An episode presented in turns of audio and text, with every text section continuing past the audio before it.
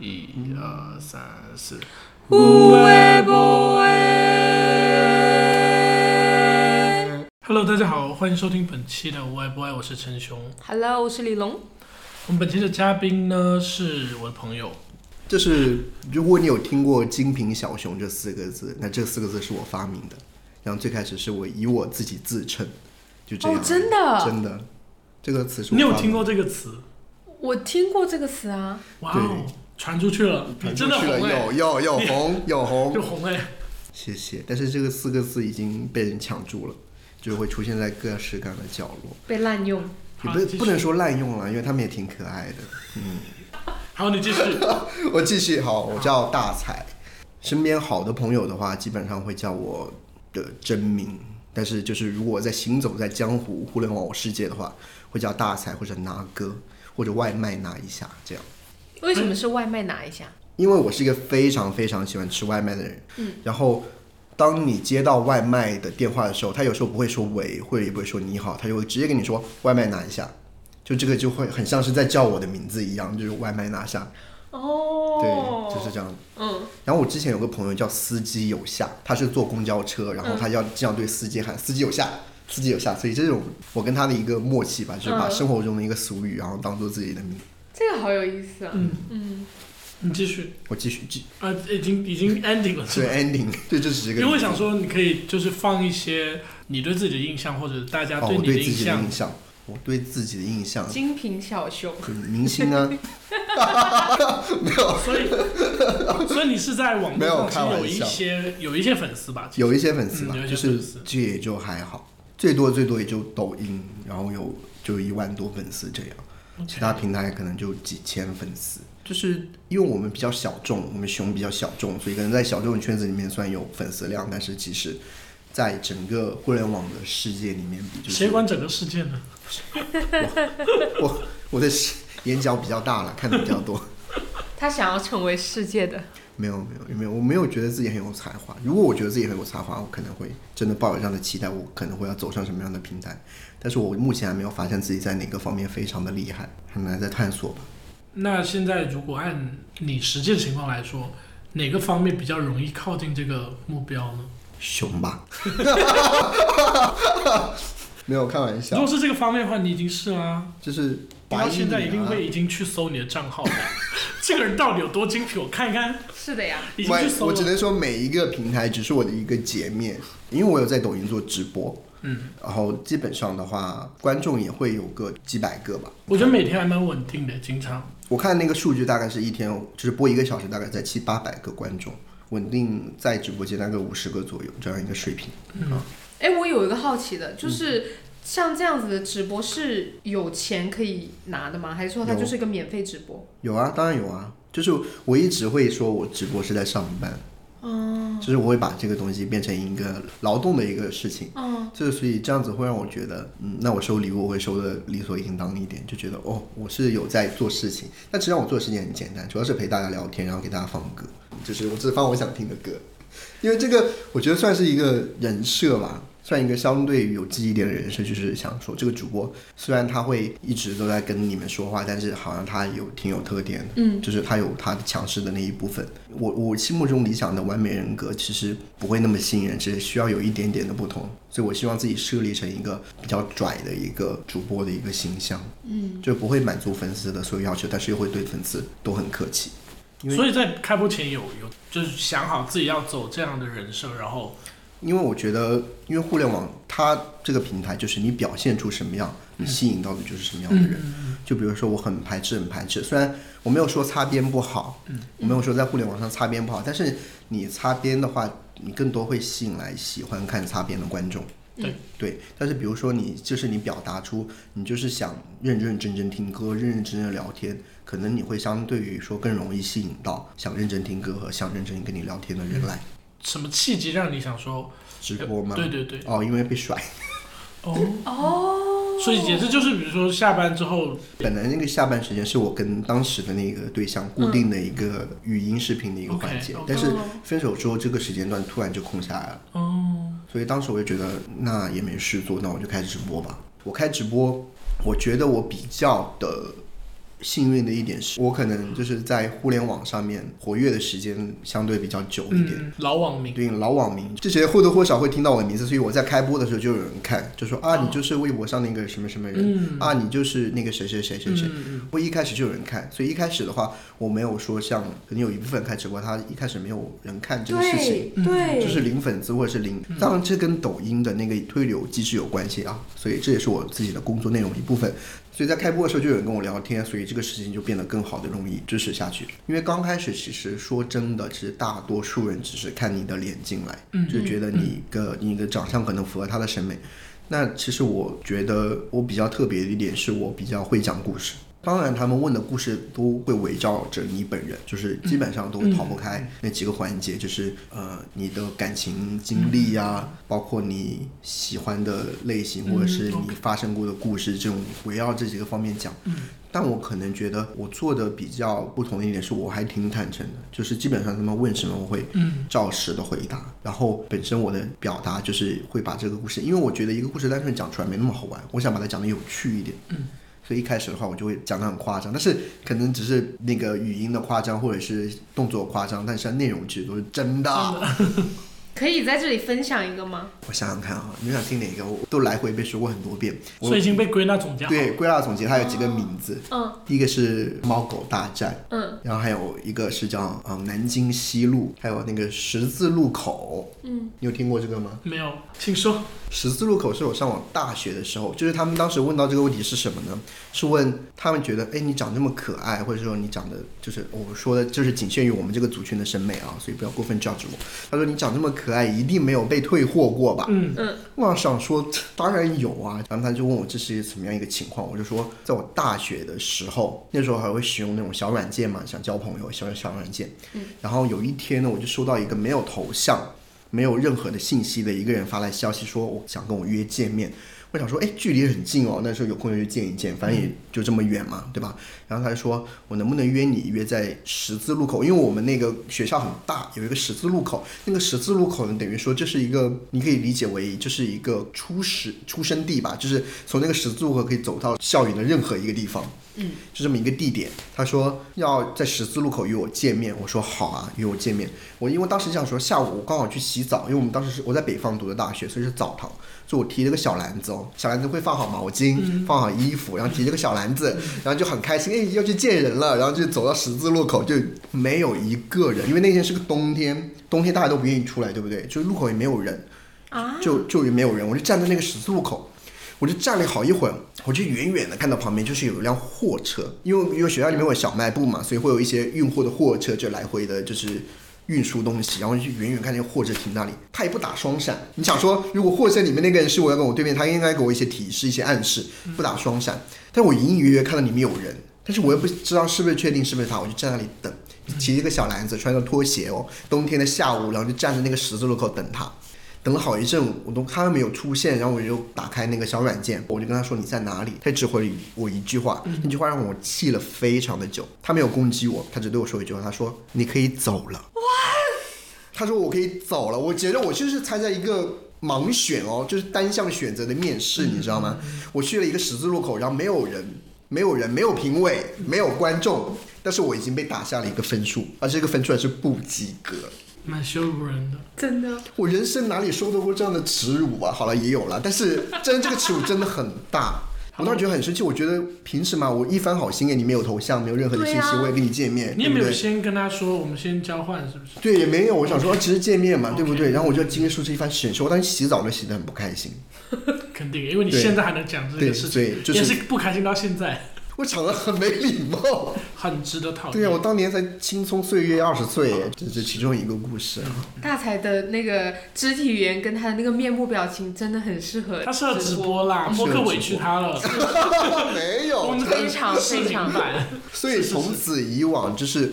直播间不管什么时候开播，它都会有一批很固定、很固定的。就是我本身就是可能就是上天冥冥之意，就是让我走上主播这条路。没有精品小熊就是拥有一定的互联网基数的啊。所以我是觉得这个点在于，我本身做直播的时候，就是在互联网上可能已经被一些人知道，可能也不多了，但是会被一些人知道。它有个基础流量之后，系统会对，系统会你这个反应还不错。对，它就会自动推流给嗯相似的人，或者是相同兴趣爱好的人，所以它就会比较容易好，你继续把这个事情做下去。所以我建议就是说，如果有想做直播的朋友，你尽量还是要在一些地方打通你的那个知名度，你要做好预热。你不做好预热，或者是不做好前期一些准备的话，你直接就开播，你会非常的挫败。你可能可是这件事情它是这么容易被打通的吗？也没有，但是你比如说你想做直播之前，你可以先发作品啊，对不对？你先累积粉丝嘛。你视频里面这么可爱，然后你直播一定要来看的啊，要打扮的就非常的漂亮，然后他们就看到说，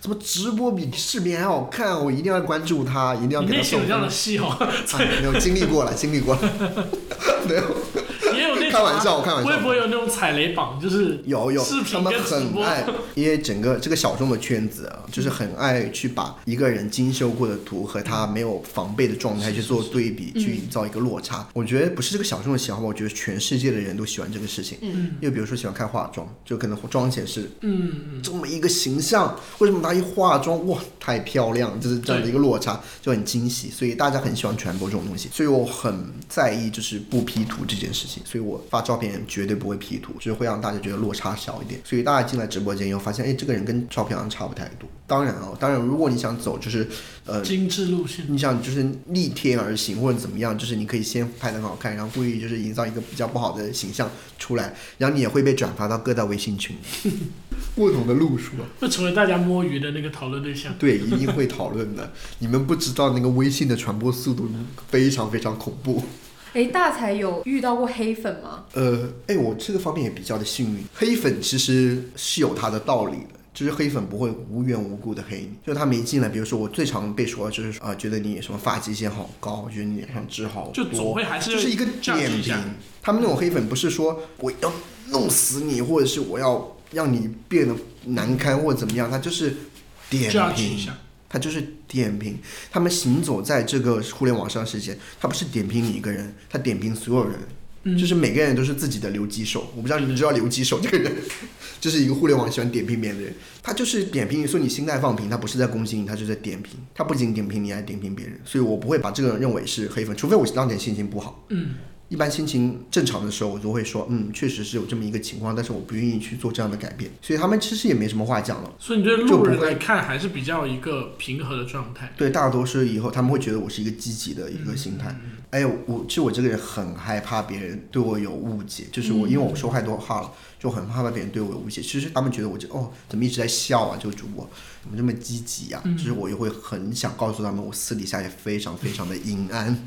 就是我没有他们想象的那么好，嗯因为我很害怕落差，就是好像照片，刚刚提到照片这件事情，嗯我很害怕他们对我的认知也产生落差。其实他，其实我可能也没有像直播间生活中是那样表现那个样子，也可能没有那么爱说话，就是降低一点期待吧。我觉得很多人，比如说黑粉这个事情啊，我觉得产生是因为他们喜欢的那个事物。对他们造成了一定的冲击，有很大的落差出现了，所以才形成了一个黑粉，所以我就会避免这个落差。当然我没有红了，如果红到有很多很多的黑粉的话，我觉得也是件幸运的事情吧。嗯，比如说很多很多的黑粉，其实你喜欢他更更久的话，就会变成一种意义的真实的粉丝。嗯，我看一些直播间，其实我我有发现这个人作品挺好看的，嗯但我进他直播间听他一段话之后，我就会给这个扣分呢。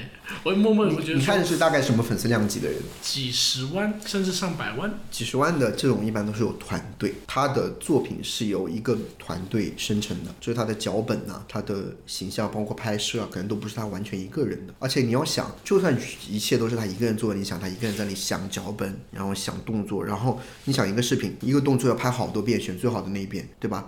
他们直播不可能维持那么高的能量的。我我那个扣分点在于，呃，可能跟他作品的的气质差蛮多。哦，气质哦，嗯，就是作品里面可能是偏可爱阳光，嗯然后在直播间就会变得有点呃油或者是有点点来点去的之类的嗯，然后觉得说，哦，原来他在跟大家互动的时候是这个状态，那我觉得这个状态比作品来说就差一些。当你看他的作品的时候，你就是选了最好看的那一两帧，嗯，嗯，最好看那一两帧。但是如果它变成一个连续的一个照片的时候，你会觉得这是一张废片，嗯，就没有那么好看。嗯，所以就会可能直播也是这样，因为直播是个连续的过程。当然也有可能，因为你看他其实他可能直播一个小时，你看他只有一分钟，他可能就在那一分钟表现不好那也没有办法，就是你们的缘分不够。对对对，缘分不够的事情。对啊，是啊，所以其实直播这件事情蛮难。比如说，如果你想要涨粉跟持续的给大家带来一些，你需要一个稳定的状态，嗯，就要一直好像有一些所以镜头的，不到要演戏这么重，但是有在你要维持住一个形形象，一定要维持住一个形象。哦，蛮难的。对，就我这样跟那个直播间的观众就说啊，嗯我其实很避免说粉丝这个事情，粉丝这个事情太转了，跟他们说就是说为什么我直播一个小时，是因为我的我的那个能量只能维持这一个小时，嗯他们就会觉得好奇怪，你不就是坐那里播一播，就讲讲话而已。是，其实蛮难。但是实际上你要一直维持一个表情，或者是你的表情要一直维持在一个区间里面，嗯你不能做很大的表情，也不能做很无聊的表情，因为直播间持续有人进来，持续有人出去。其实你可能你这一秒看的人和上秒看你的那一批人根本就不是同一批，对，对吧？所以你要给他们一直一个稳定的一个状态，所以。其实就会很累，而且而且直播间这个事情，为什么大家愿意看你？是因为你一直在说话，嗯，你一直在有内容嗯。假如说你停下来几分钟，或者停下一分钟，直播间的人就走光了，因为你无聊。花你会焦虑这件事情吗？大家的来来来去去，嗯包括呃我要说什么内容，就是闲聊讲故事的一个氛围，听起来是比较轻松的。我觉得这是我的特长，就是算我、哦算我比较相对来说长板的一部分，就是我,、嗯什么话都讲得出来。好话坏说，就是我不管什么样的事情，只要你给我一个点，大概你给我扯一个线头，我就马上给你织毛衣，就是这么一个程度。嗯基本上我直播的一个小时，基本上百分之九十的时间，我一般都在说内容。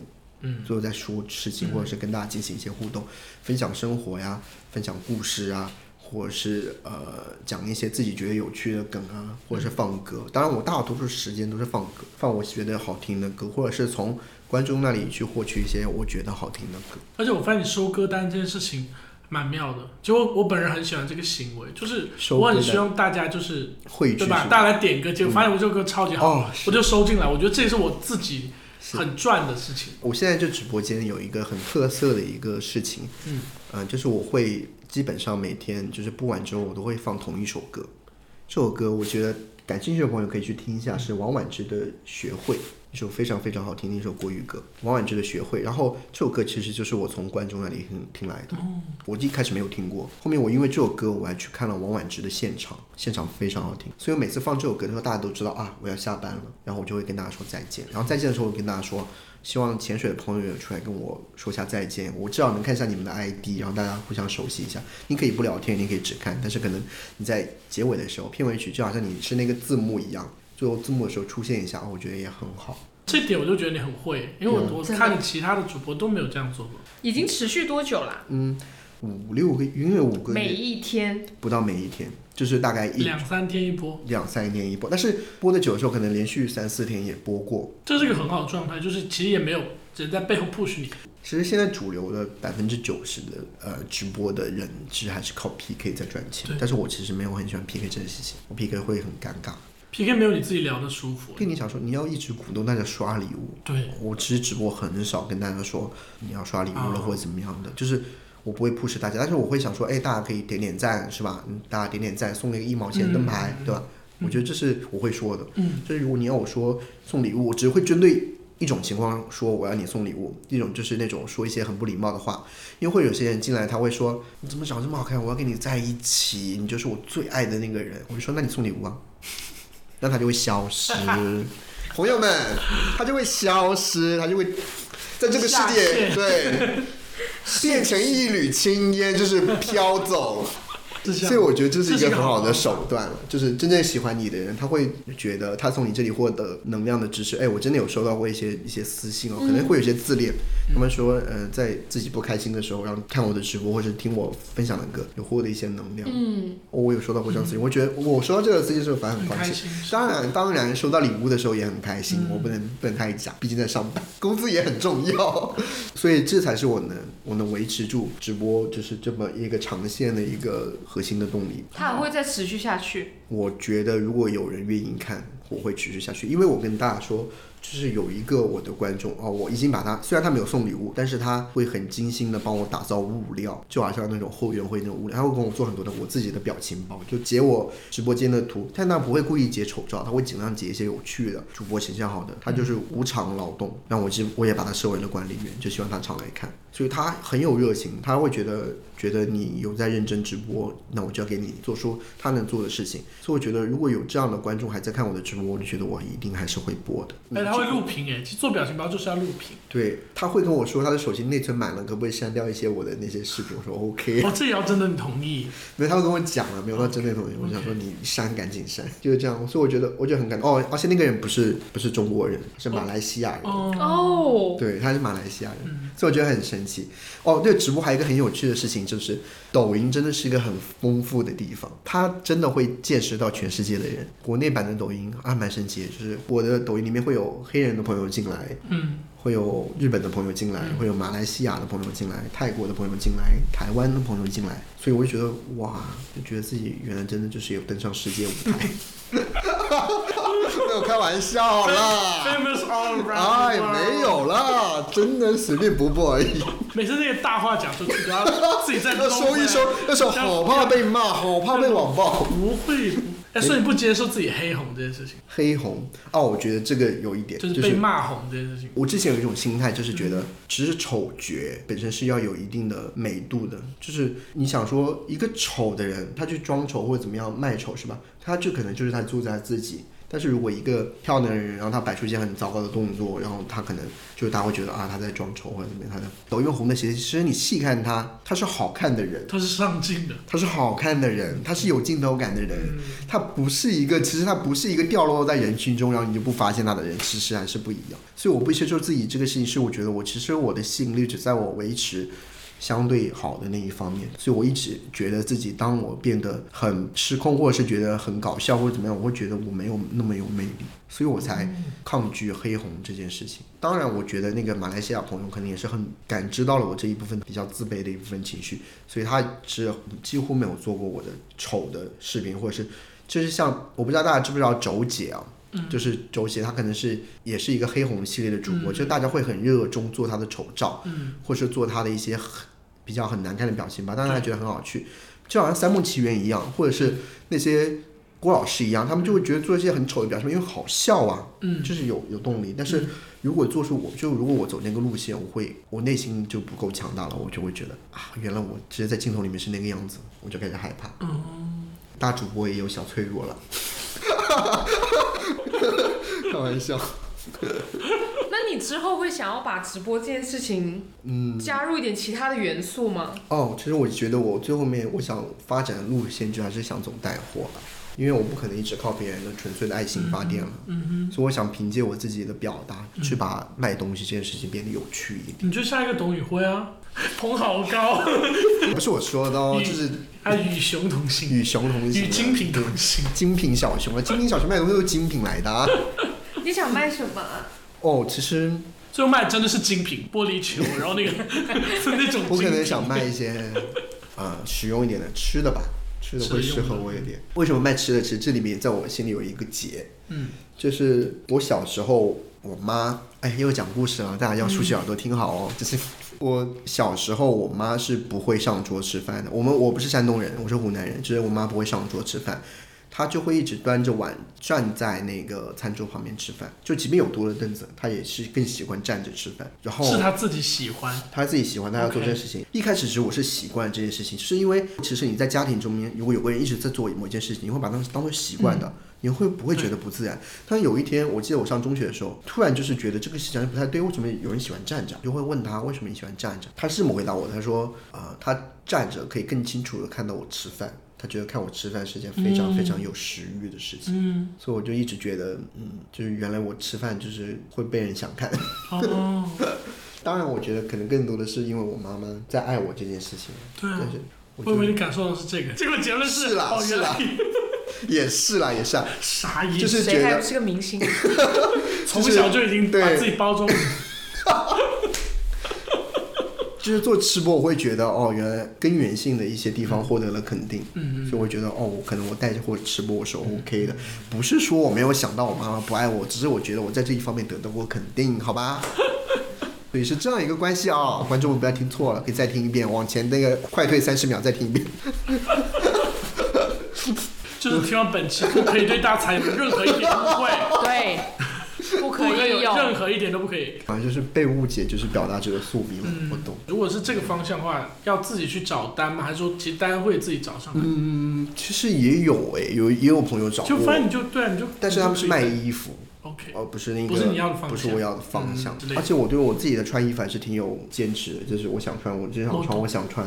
如果你是单纯一个商家过来找我的话，我就觉得可能我不太能够表演出你衣服想要的那个感觉，因为我觉得我自己穿东西也挺局限的，我就只穿那么几样的，所以我就觉得吃是更适合一点，但是没有吃的渠道。这可以自己去找，是不是好，因为很懒，所以就没找过。？OK，加油，加油，加油你一定可以成为一个吃播主播的。可以啊，我觉得那很适合啊。当然，我觉得就是做这种事情啊，就是在直播这个方向，就是想去获得一些副业的收入，就是以、嗯还是基于有观众缘这件事情。嗯，所以实际上，不管我走哪种路线去变现的话，还是会要先维系住观众，因为我有一个自己观众的群，我希望大家都相处的很好。这样子的话，至少他们私私欲维护，对私域维护，就是至少开直播的时候，哎，会想到要来看看我，这样。最后你就是变成在明星旁边拍照的微商，蹭那个明星合照，一定要的。然后走私欲。一定要的，因为其实你想说喜欢你的人来看你直播的人，大多数对你是抱有一种，尤其是这种坚持看你直播的人，是对你会抱有一些呃期待的，就是嗯想可能跟你说可以发展到什么样一个情况。嗯，所以当你有私欲这个东西的时候，他们会希望跟你有非常非常紧密的一个联系，想进入到你的生活。嗯，你会觉得这件事情很可怕吗？我会觉得这件事情很可怕，就是我会觉得这个事情不应该是这样发展的，是应该顺其自然一点的。我觉得主播其实实际上是很难跟你的那个观众成为非常真正意义上的好朋友，不是说不是说关系不好啊，就是说很难成为那种纯粹、很非常非常纯粹的朋友。因为什么呢？因为主播是有人设的，因为你在你的直播下面表现的只是你的一面，大家只是因为这一面而喜欢上你的。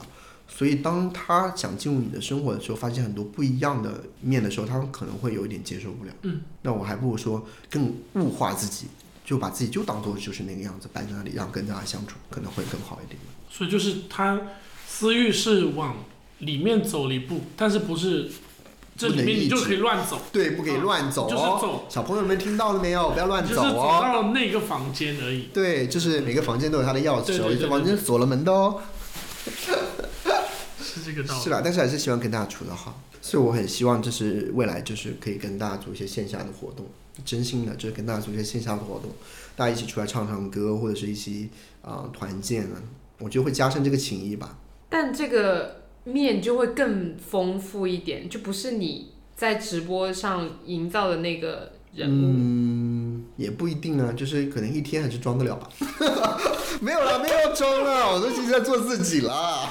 你让他们听到的时候怎么办对？不起，对不起，对不起，我开玩笑。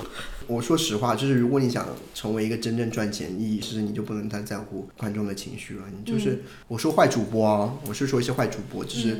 如果单纯为了赚钱的话，他们可能会需要让那个观众走得更深，就是在他营造的那个领域里面走得更深，这、可能才会获得更多的一些支持吧。就是营造一个美丽的环境，你现在有遇到过粉丝跟粉丝之间相处的不好的吗？暂时还没有诶、主要他真正圈住人是哦跟他一样比较比较精品的，观众来说也是精品。我觉得他不是把就是来听的几百个观众，然后每天的几百观都都圈下来，他我是跟你们讲，他只留下了他很忠诚的那批听众。还是回到最开始，我就是在跟大家说的那句话，就是说，当你表现出一个什么样的形象的时候，你吸引来的也就是相似的人。所以我表现的就是说，我没有很觉得我要为礼物要做什么很夸张的事情，我不要，然后我也只放我想听的歌，然后我只说我想说的话，嗯就是这种形象吧。我觉得会吸引到更更多来愿意听你说话的人，跟你价值观更类似的人，所以才会说没有那么容易吵架。嗯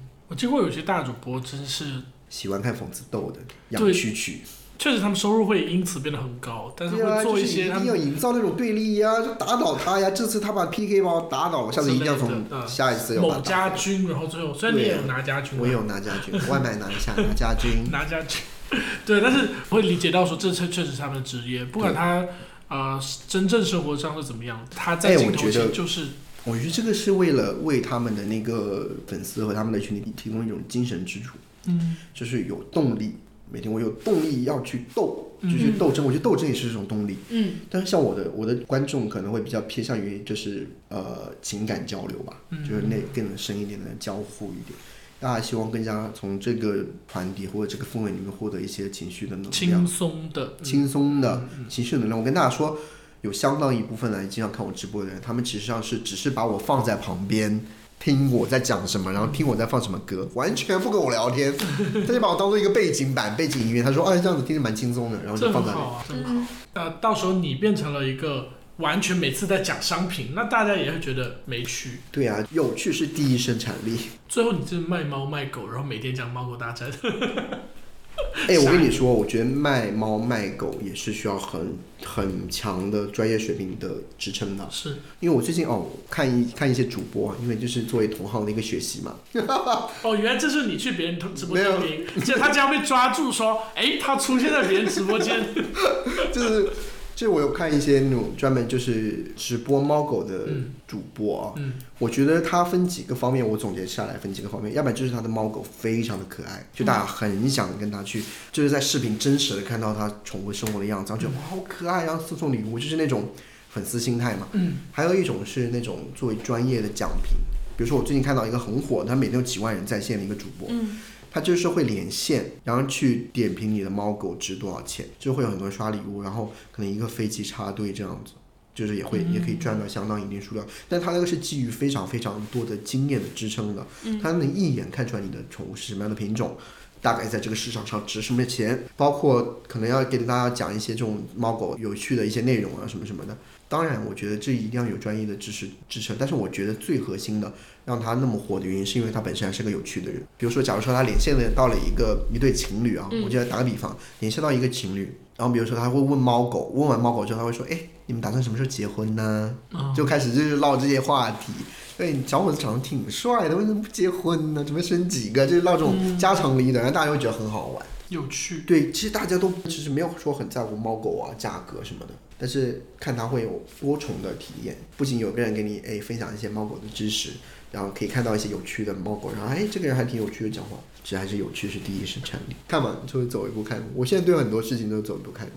所以现在来了深圳一年多，嗯，你已经确定这里没有属于你的地方，还是说我还在摸索，还在 feel 它有没有属于我的地方？深圳肯定没有啊，已经肯定了，但是这个世界，但是这个世界有没有属于我的地方，我也还在找了。哦，对，所以我现在是一种吉普。赛的心态。你有，想要深圳下一个地点是什么？上海啊，你不是那你从上上海来，这有个很长的故事要讲吗？嗯，长话短说，就是上海，我过来是因为工作了，嗯。工作调动了，这么简单理解就是工作调动过来的。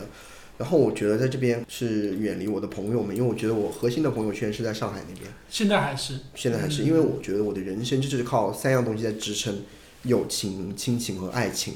但我现在可能我家庭给我的情感的支持没有很够，然后我现在没有爱情，我总要去一个有友情的地你看说方吧。用三样东西支撑，我想说啊，然后结果你说这三个这么大的东西，我想说这个世界很难很难逃出这三个东西。对，就是我想说，我能接受我只有两个，就是比如说我有亲情的话，我能接受我只有爱情或只有友情，嗯我能接受。但是如果我亲情的力度给的不够多的时候，我就会想我想要爱情和友情。对，我就在深圳也维持我内心的稳友情也很远。是认识很久的好朋友，嗯就那么几个，嗯对，很深很久。其他人也走不进来了。我不知道未来还会不会有这样的朋友，但现在的朋友就是我觉得内心真正深处真正很珍惜的，嗯可能就只有那么几个位置。目前，那确实很值得再再回到上海了。对啊，因为本身我在深圳也是工作嘛，对吧？也是因为我本身是我算半个互联网行业，嗯，所以我觉得换工作换工作呗。但是我现在换工作不会像之前那样，就是那么大胆，就是马上辞职，让我再重新去找工作。我现在会先在那一个地方确定好工作之后，我才会开始我下一步的动作，租房或者是提交离职申请或者怎么样。我先要会拿到 offer，我才会做这个动作。因为我本身就是个没有安全感的人，所以希望不想在这个事情上再加添加自己的没安全感了。对，叹气。我觉得还是因为上一段的感情影响太多了。所以异地对不对？首异先上一段是异地，嗯，异国嘛，异国嗯，是异国。在一起多久？然后在以前没多久，一年多吧，就是一年多已经是我，我觉得就是我每次谈一次会比一次会比一次长了，就是一年多就是长到这样，所以我觉得我下一段应该会谈很久很久，我的期待是这样的。所以一年多的那一段，他陪我经历过了太多的变化，变化，以及他给了我很多的未来的期待吧，哦，对于感情的期待。嗯，而且他的分手是什么样？他是断崖式的，就是对方突然不爱你了，就突然就是他就决定要消失在你的生活，肯定有预兆吧？但是就是很突然，他会跟你说，我可能对你没有那方面的想法了，我把你当做家人看待。但是你想说，一年哪有什么家人？当你真正答应他说分手的时候，然后你就发现他消失了。消失是指消失是指他不愿意再跟你见一次面，即便上我人飞到他的那个国家，他也说不要见面，只是这种程度。他跟我说的理由是觉得他觉得我们两个互相对对方没有一个正向的一个作用，没有积极的作用，然后觉得他觉得自己压力现在比较大，他不想放在很多的情绪放在烦恼感情这件事情上。我觉得这也可能印证我之前那些不自信，就是呃，就是会突然的被一个人完完全全就是抛掉。嗯而且这么突然，他其实讲过很多很很深，就是会觉得怀疑我本人的，我会自我怀疑的一些话，比如说我对你没有任何的性冲动，是，但是我会跟他说，哎，我对你很有冲动哦，我本人就很想跟你发生关系哦，就是就是会我会我会跟他说，其实我对你还是很有感情的，就是对，可我一直把这个事情归都是没有见面，因为其实一开始是他追求我了，不是说我追求他，是他追求我，他说他喜欢我，然后一开始是他来找我，因为当时我还在上海嘛。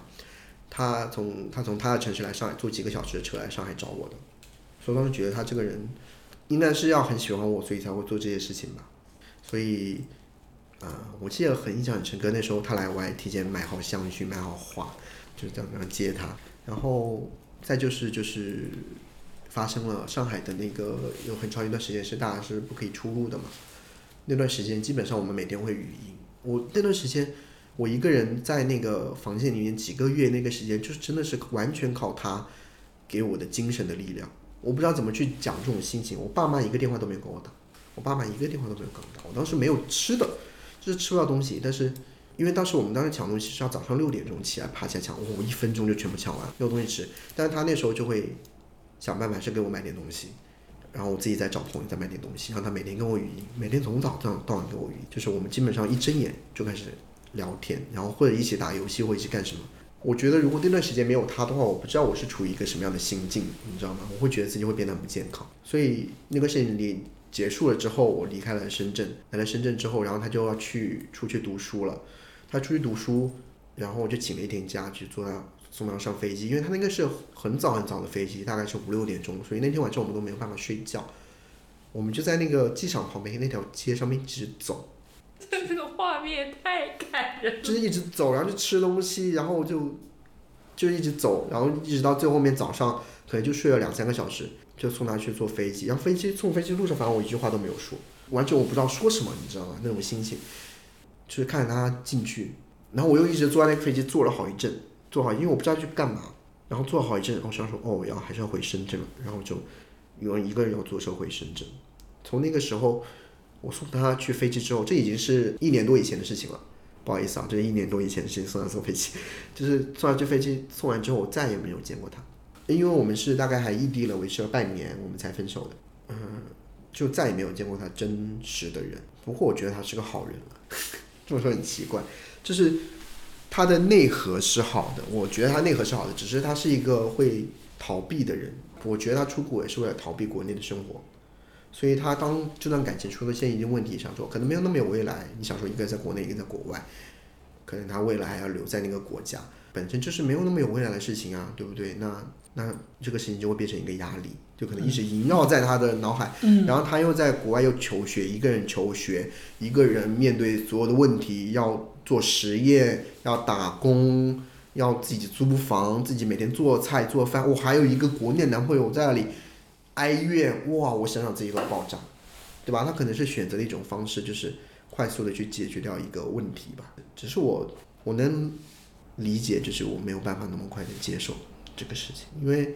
他答应跟我说，未来跟我在那个城市一起开水果店的。他说他最大的梦想是开一个水果店，就是自由自在，就是不用上班了，然后卖卖水果。我们两个都很喜欢吃水果，然后就可以卖卖水果。我说好好，我要加油存钱。我说有我去那个国家跟你一起开水果店。呃，因为可能有观众会觉得，哇，这个怎么那么傻逼呀？我们听这种话就相信，因为他是一个很少很少说承诺的人。就是我为什么会相信这个事情？因为是他从来不轻易下承诺，他从来不会轻易答应我一件事情。但他有一天跟我说。我希望未来可以跟你在这个城市一起开水果店。嗯，我就觉得哇，就是就天降甘露，就是我就觉得大的能量。对，我就觉得哇，我一定会实现，一定会实现。我说这就是我未来我会要一起在一起一辈子的人，虽然就这么长时间，所以未来一起在一起一辈子的人，然后就觉得这样一个人哦，这样一个人，他怎么就会突然就不喜欢我了？你要我怎么去理解这个事情？就也理解吧，理解也可以理解。你要我怎么去消化这个事情？就是我只能自己去开导我自己，就想说啊，有人可能好幸运，就是可能他在大学时代他就遇到了他的爱情，然后可以跟那个人在一起一辈子。可能有些要到三十多岁才可以遇到。我能心里就是能理解这个事情发生，但是我希望它尽量不要发生在我身上。我还是希望有一个人存在。所以现在就是有时候开直播，又会绕回到直播这个话题，就是有时候我会跟大家讲很多的。这样类似的话就讲很多心里话，所以我觉得大家愿意看我，可能是因为我相对来说在感情的表达这个方面我是真实的，我说的话是真实的，我是真真正正的希望有一段可以一辈子的感情。哦，这个很很傻，就是走到哪算哪里了。但是大家都这样吗？就是就还是想要了。不傻，这不傻。嗯，所以说为什么那么久没有谈恋爱？第一个方面是有一段时间是到底哪久了半年？哦哦对对，反正就是为什么没有。找不到，就是你都你都直播了，或者是你都有那么多关系，你为什么你没有恋爱？第一个是我还有一段时间，文字还爱他，对，有一段时间，你刚那段描述真的，有一段我已经哭哭过一轮了，就是又就是有一个时间段，我确实在消化这件事情。之前我觉得我还是要跟这个人保持联系，现在这种没有了，我现在把这个人通通的晚杀在我的生活里面，就是我不想看到关于他的任何任何一点东西。我现在已经到这样的阶段，所以说我觉得我已经把他全部剔出去。剔除我的生活了，所以我才觉得我现在还可才可以开始找新的那么一个人，所以我那么那么排斥异地，就是我害怕长时间的不见面、长时间的不交流中，我会成为对方的一个负担。然后在这个负担逐渐的演变的过程中，他会变得突然在某一个瞬间，哎呀，我好像没有我想象中那么爱这个人，我也没有想象中喜欢这个人，就会变成这样的一个状态，所以我会觉得很可怕。对，所以不想那么轻易的开启一段感情吧。我希望这段上一段感情对你来说可以是那个十字路口，它就是它也发生了，然后它也让让你很不堪，但它就是你现在也能讲出来，对啊，就是当一个呃一个情绪的一个故事在讲。可你现在如果你要我选的话，我肯定还是会选择跟他在一起，但是我可能会选择在他出国的时候跟他分手了，我就不会再拉扯那半年了，就是那一段时间。让它逐渐演变成一个痛苦的东西，一个负担的东西，然后你自己就变得不能接受。嗯，在喜欢他那个过程中，会觉得对方是个很美好的人，那就够了。我觉得说，如果如果结局留不住的话，前面那些美好的回忆，对呀，就是也也够珍贵。你还在念他的好，只是现在留不住。哎，做直播做效果啦，怎么可能骂前任嘛？就是我人设啦，人设就是 没有了。龙已经吃你这套吃的，就是死死的耶。我就是希望，就是我有时候会故意就在一些氛围氛围的时候，就是想把这个氛围哎拉回来，拉回来，拉回来。我懂，我懂，我懂。就是不要大，不要那么。所以我说你是蛮适合直播的。对啊。对啊。一下那个气氛调动了嘞。哎，顺其自然嘛，反正会过了。我觉得说现在只能靠时间。靠时间，靠时间，靠时间，然后。maybe 就上海就就是有啦，因为友情就就拉回来，就拉回来让大家开心啊，跟他，哎，其实我我觉得啊，就是我对友情的定义其实是一件很严肃的事情，就是如果我认为他是我的好朋友，那我真的会把他放在一个非常非常非常重要的事情。所以当我的我跟我好朋友相处的话，其实我就是可以，甚至可以随便去他家，或者说不管我几点给他打电话，他都会接。然后不管我说什么，哎，我觉得我朋友非常好的一点是，他们不管我说什么，他们都不会觉得意外，都会会接。就是他们不管我发什么疯，因为我我因为我私底下是一个情绪不那么稳定的人啊，就是我有时候会发一些很奇怪的东西给他们，很破碎的言论，但他们都不会任何的惊讶。比如说我今天给他们发，我说原谅不是只是原谅一次而已，而是在每一次想起的时候都要原谅一次。是被家暴了吗？就是我就发这种很破碎，突然就是脑海里面蹦出这些话，我就会突然就丢给他们，然后他们也不会就会说你发神经或什么，他会就很会回我一个表情，说好。他说：“宝宝支持你，这种话就很好，超爱我的朋友们。所以可能这就是我要兼职回上海原因吧，就是我需要一些情绪上的能量。就赚钱不是我唯一要做的事情。嗯我这个二十多岁的这个年纪段里面，我就希望虽然要赚钱、要工作、要努力工作、要成长，但是我还是需要留一部分的精力和和一些时间去留给感受这个世界，感受这个世界，跟朋友们相处。当然，我觉得直播也是感受世界的一部分。”可以看到很多不同不同类型的人，就直播也是是可以给我很多情绪价值，因为你想，我每天有人陪我说话，而且他们都是很正面的回应你，虽然会开你的玩笑，但是他们也会有分寸，因为毕竟你都直播那么久了，嗯，他们知道你的那个度在哪里，跟你交流。你有在直播上发脾气过吗？直播上发脾气哦，有不知道那算不算发脾气？是有一天我喝醉了，嗯，我就是一种非常非常拽的态度对待所有的人。可能那天我喝醉了，我直播就是在床上。我就床上就是这么随便摆，然后攻击每个进来的人，就是他们知道说什么会怼什么，然后他们又觉得我怼的很好玩，所以那天直播的人数还蛮多的，可能在线有个七八十人在看，所以就哎还还蛮有蛮蛮蛮特别的，所以我不知道那算不算发脾气，但是你要说真正意义上在直播上面甩脸子或者怎么样呢？其实没有。我停留在一起开水果店拍摄，我我还没有走出来。你没有这么难我们没有这么快，因为我第一次我沉浸在那个，我有点像在看花束般的恋爱。我不知道你记不记得这部这部电影，就有点沉浸在他们在中间那段，然后反而嗯，虽然结局是那样，但是前面其实拍的很让人很开心。我我会有这样的感觉。嗯，他有段时间在其实已经分手了，已经分手了。嗯，然后。因为可能一开始还是想说维持一些若有似无的关系吧，虽然没有任何情感交流了。然后我想说，因为我秉承着还有感情，我个人还有感情，那我想跟他维系一些关系，那我就去买那个五百的票。哦，我抢了很久，就是抢了好多人，然后找了，可能我我可能找了十多个黄牛，嗯，就是帮我一定要抢到那一场的票，因为他就那一场他可以看，嗯，因为因为他那段时间回国，然后就在那段时间可以看到那一场，嗯，所以我想尽办法就是。大概一张加了五六百块钱吧，一张加了，然后就抢到了，因为那个是强实名的，强实名要用身份证号码的。嗯，当然我也有他身份证号码。嗯，我但我不会用它来做违法的事情了，我只是说我让我用它去抢抢这个票。这也要解释。对，很爱解释，很爱解释。然后就是去抢到这个票之后呢，他就我就跟他说我抢到喽，那我们可以一起去看喽，至少。再见一面嘛，都一年多没有见面，见一下嘛，见一下又没没什么大不了，他就消失。他在你抢到之前，他都不知道你在抢。其实我有暗示过他，我说我说我会努力试一下抢这个票。他说哦，那你他是想看的，他是想看的。那为什么他不想见？他可能只是单纯不想见我。然后发了之后，他就完全不回消息，我打语音也不见。就是完全不会想消失，他可能就是开启了他的逃避的人格，就是觉得我不要面对这一切。我反而觉得他是不敢，他可能有不敢的成分吧。就是然后就那一次就是经过那个事情之后，就是彻彻底底就是完全没有联系了。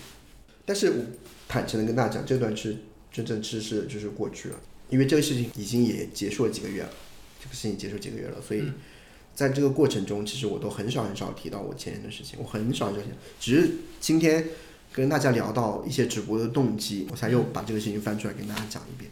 这几个月的过程中，我实际上是完全没有想再把它再打开一遍，所以未来我也不会再轻易的把它打开，就是放在这里，它就是一个过去式。天哪，这是独家！谢谢你留在这里。对，就是我，就是不会再 再不不会再提了，真的不会再提。所有直播间的粉丝挺好，不许再 Q。对，就是这是对下一段的我也不会。独家。我希望如果有下一段感情发生的话，我还是会很认真的对待他，就是比跟上一段一样的程度，或者是比上一段更认真的去对待他。可能这个筛选的过程，我可能就没有办法那么轻易的就再去把我的心给交出去。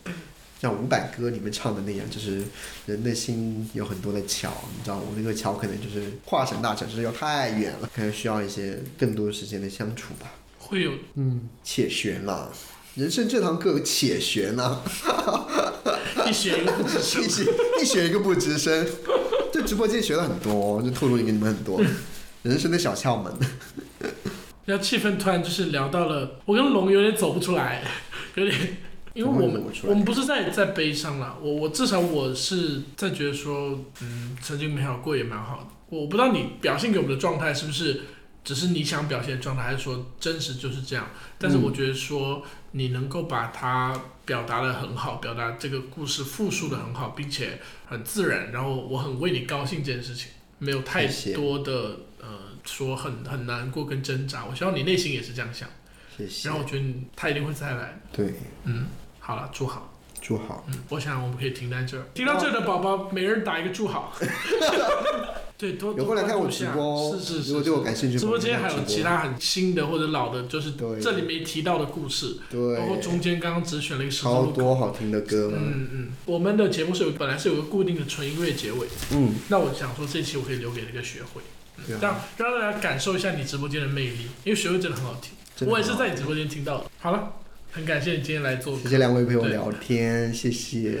希望你再来。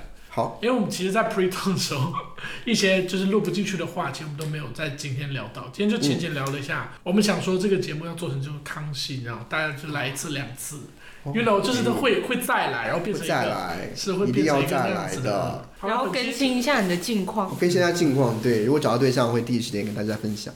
好了好了好了，等你再来，我们下期再见喽，再见，拜拜作是责备，我爱上的是